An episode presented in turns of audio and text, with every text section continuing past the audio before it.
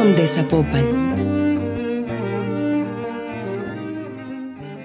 Bienvenidos a Buscando el Genio, el podcast en el que cada episodio tendremos charlas íntimas con artistas de diferentes disciplinas en la búsqueda de sus inspiraciones, la influencia del mundo exterior y por supuesto su genio creativo.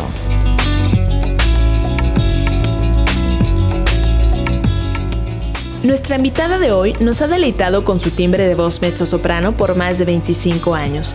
Es egresada de la Escuela de Música de la Universidad de Guadalajara y formó parte del coro del Estado de Jalisco, participando en más de nueve óperas, entre las que destacan Madame Butterfly y Carmen. Como solista ha interpretado más de 21 roles, entre ellos Giovanna en Rigoletto y Flora Yanina en La Traviata. Actualmente funge como directora del Coro Municipal de Zapopan. Ella es Mireya Rubalcaba. Bueno, siempre me gusta empezar las entrevistas haciendo esta pregunta y es ¿a qué jugabas cuando eras niña y qué querías ser cuando fueras grande? Ay, jolín, nos remontamos hasta allá, mil años antes. No, pues fíjate que siempre me gustó la música. Siempre fue como parte de un crecimiento familiar. Siempre estuvo la música presente. Tengo algunos eh, hermanos que también se dedican a la música entonces sí fue parte, siempre estuvo cerca, cerca, cerca, de todos los estilos, realmente se escuchaba de todos los estilos, hasta que alguno de ellos pues eh, decidió que era hora de emprender un estudio más profesional y bueno, pues allí fue donde me encaminaron al, departamento infantil de la Escuela de Música de la universidad y bueno, se amplía el panorama, ¿no?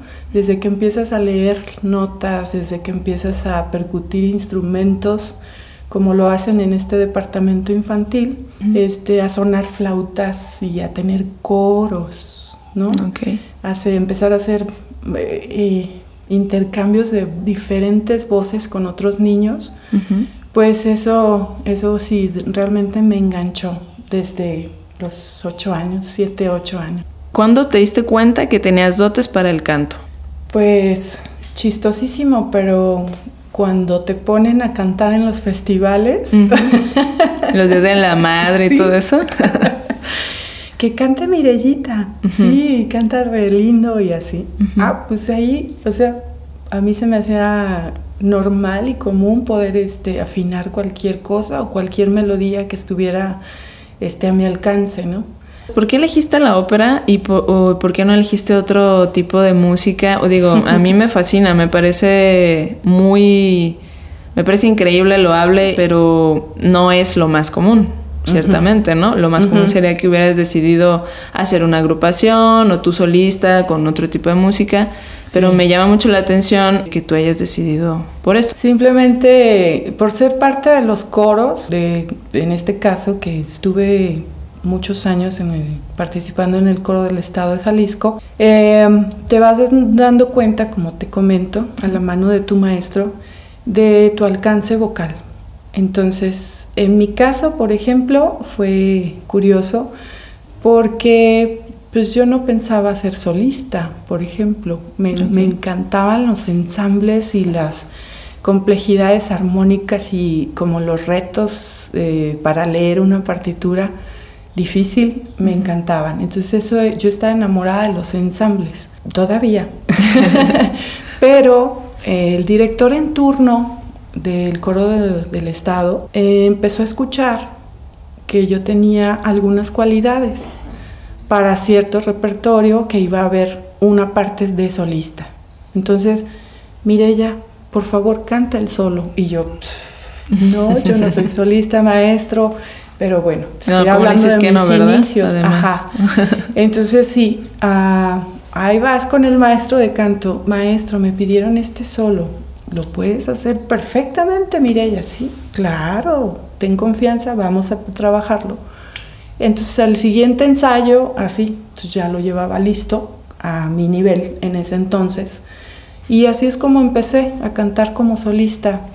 Empecé por petición de los directores que estaban en turno que decían, yo quiero que tú cantes el solo. Entonces, eh, la exigencia de, los maestros, pues fue la que me dio realmente esta visión de que podría hacer las cosas mm, con un buen trabajo, con un buen nivel. Esta pregunta eh, es un poco más como una, mm, una percepción, que el canto es como un acto de imaginación y bueno, si es así, como yo lo pienso, ¿qué te imaginas cuando cantas? ¿A dónde te llevan tus pensamientos cuando cantas? Fíjate que te olvidas como de este plano. Me pasa como que te olvidas de este plano y, te envuelves en, la composición. te, eres parte de, la misma composición que estás interpretando. Yo recuerdo que el maestro me decía, mira, si quieres alcanzar el tono tal, o sea, imagínate que eres una alemana con una verruga en la nariz y una, una canasta llena de manzanas. Ah, caray. y yo, bueno, y llegaba, era como, como raro, pero decía, ya ves, ya lo lograste y yo, ah, ok. Digo, no sé si eso sea algo, ese era su método, pero a fin de cuentas, pues no sé, o sea, no sé qué es para ti cantar, o sea, cómo sientes o sea, cómo sientes en el alma, cómo sientes en el cuerpo, en, tu mente. Generalmente les pregunto cuál es su proceso creativo para hacer una pintura o en qué se basan. Entonces, es, más o menos esa es la pregunta, pues, como cuál es tu proceso interno y tu proceso durante el momento que estás cantando. Claro. El canto este, es también pura emoción, es el instrumento que llevas dentro dejándonos de técnicas y de que sí puedes y de que mezzo y soprano y que esto y que el otro, es tu instrumento, es tu timbre y es único en el mundo. Entonces, sí va de la mano mucho con las emociones, por supuesto.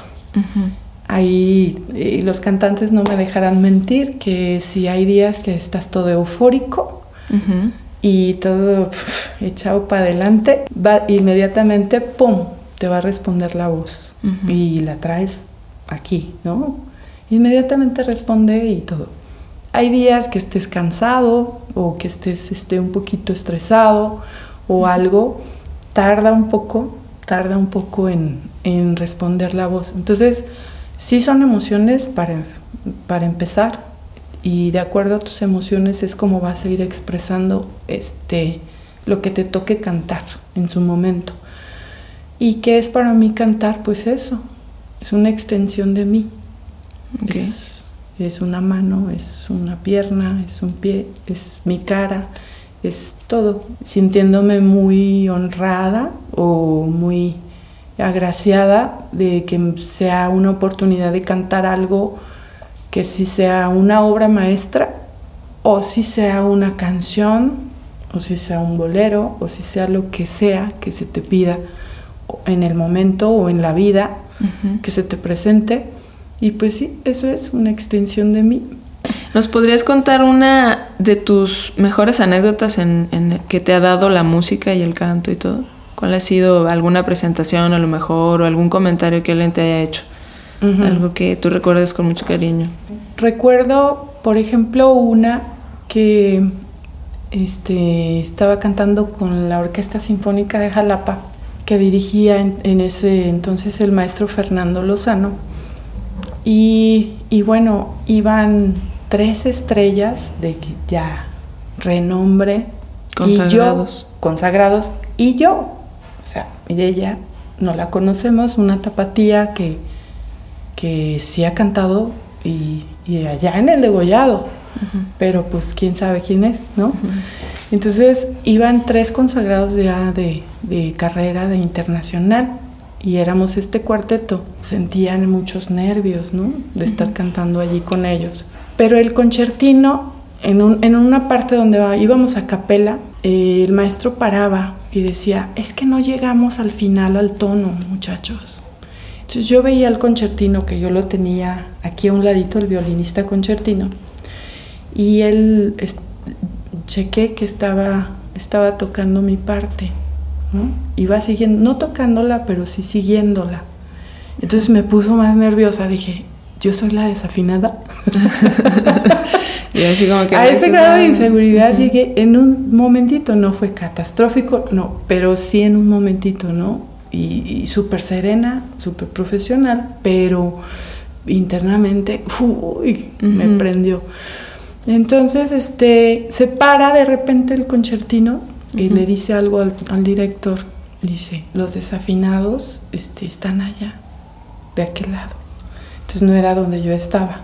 Y, y luego se acerca el concertino y me dice, usted maestra, muy bien. Dice, usted muy bien. Los famosos desafinados. wow. Me imagino que ya este, pues haciendo ópera, pues cantar cualquier otra cosa es como. Pues no te creas, ¿eh? No, te creas, porque hay gente, por ejemplo, que, que sí son maravillosos cantando ópera, pero a la hora que los pones a cantar algo popular, pues no, el estilo es diferente y no tienen esta capacidad como para poder cambiar el estilo y poder cantar algo pues eh, más libre, más este, abierto, sin reglas, sin vibratos, por ejemplo, en la voz. O hay una mala idea, quiero creer yo, que si cantas popular te rebajas. Para mí es totalmente negativo. O sea, son cosas diferentes, son, cosas diferentes y que cada cosa tiene su exigencia. Por supuesto que la ópera tienes que estar todo el tiempo pulcro y con todas tu, todo tu papel y este, técnicamente pulcro, ¿no? Lo mejor que se pueda. Claro, sí, y esto es mucho más libre, lo popular, y es mucho más expresivo, pero también tiene un grado de dificultad increíble. Pero, pero las dos son diferentes, pero disfrutables en su expresión, ¿no? Sí. Hay una película que se llama Whiplash y me pregunto yo si así es el ambiente entre los músicos, hay mucha rencilla, hay mucha competencia o, cómo es. pues de repente sí se torna complicado cuando los intereses musicales se desvíen a los intereses particulares de cada quien. Entonces ya no hay ya no hay ese flujo pues de, de estar este, expresando el fin que es hacer música.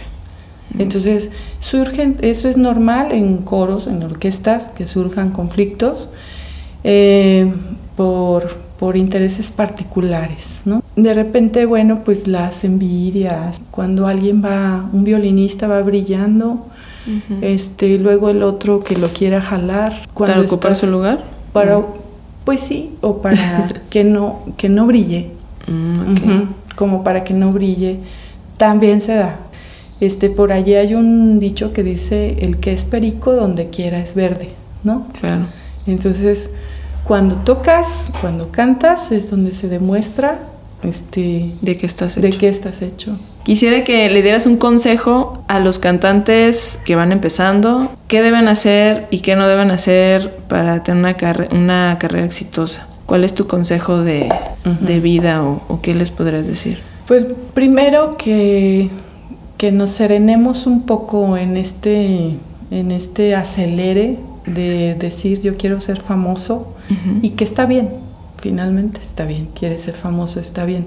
Pero primero hay, sí hay que llevar todo un proceso como de estudio y de técnica para poder lograr algo con un producto mucho más fino y mucho más certero a final de cuentas. Estudiar, prepararte, pertenecer a coros es muy importante también, porque es toda una disciplina estar en coros.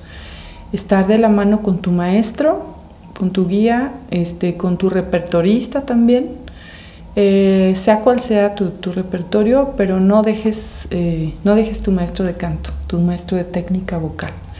Y nada, no, no tener pánico, no estresarse. No de tener pánico y cantar y cantar y cantar. Muy bien. Pues de verdad muchísimas gracias por la entrevista. Ya tenía muchas ganas de tenerla. Este me quedo con muchas preguntas, pero también muchas muchas respuestas. y este bueno pues nada, no sé si nos quieres compartir tus redes sociales, dónde te podemos encontrar o alguna página en YouTube. En YouTube Mireya Rubalcaba, mezzo soprano y bueno mi página de Facebook que es Mireya Rubalcaba. Pues ahí estamos invitándolos a todos, ¿no? A los conciertos o a los recitales o a lo que vayamos teniendo.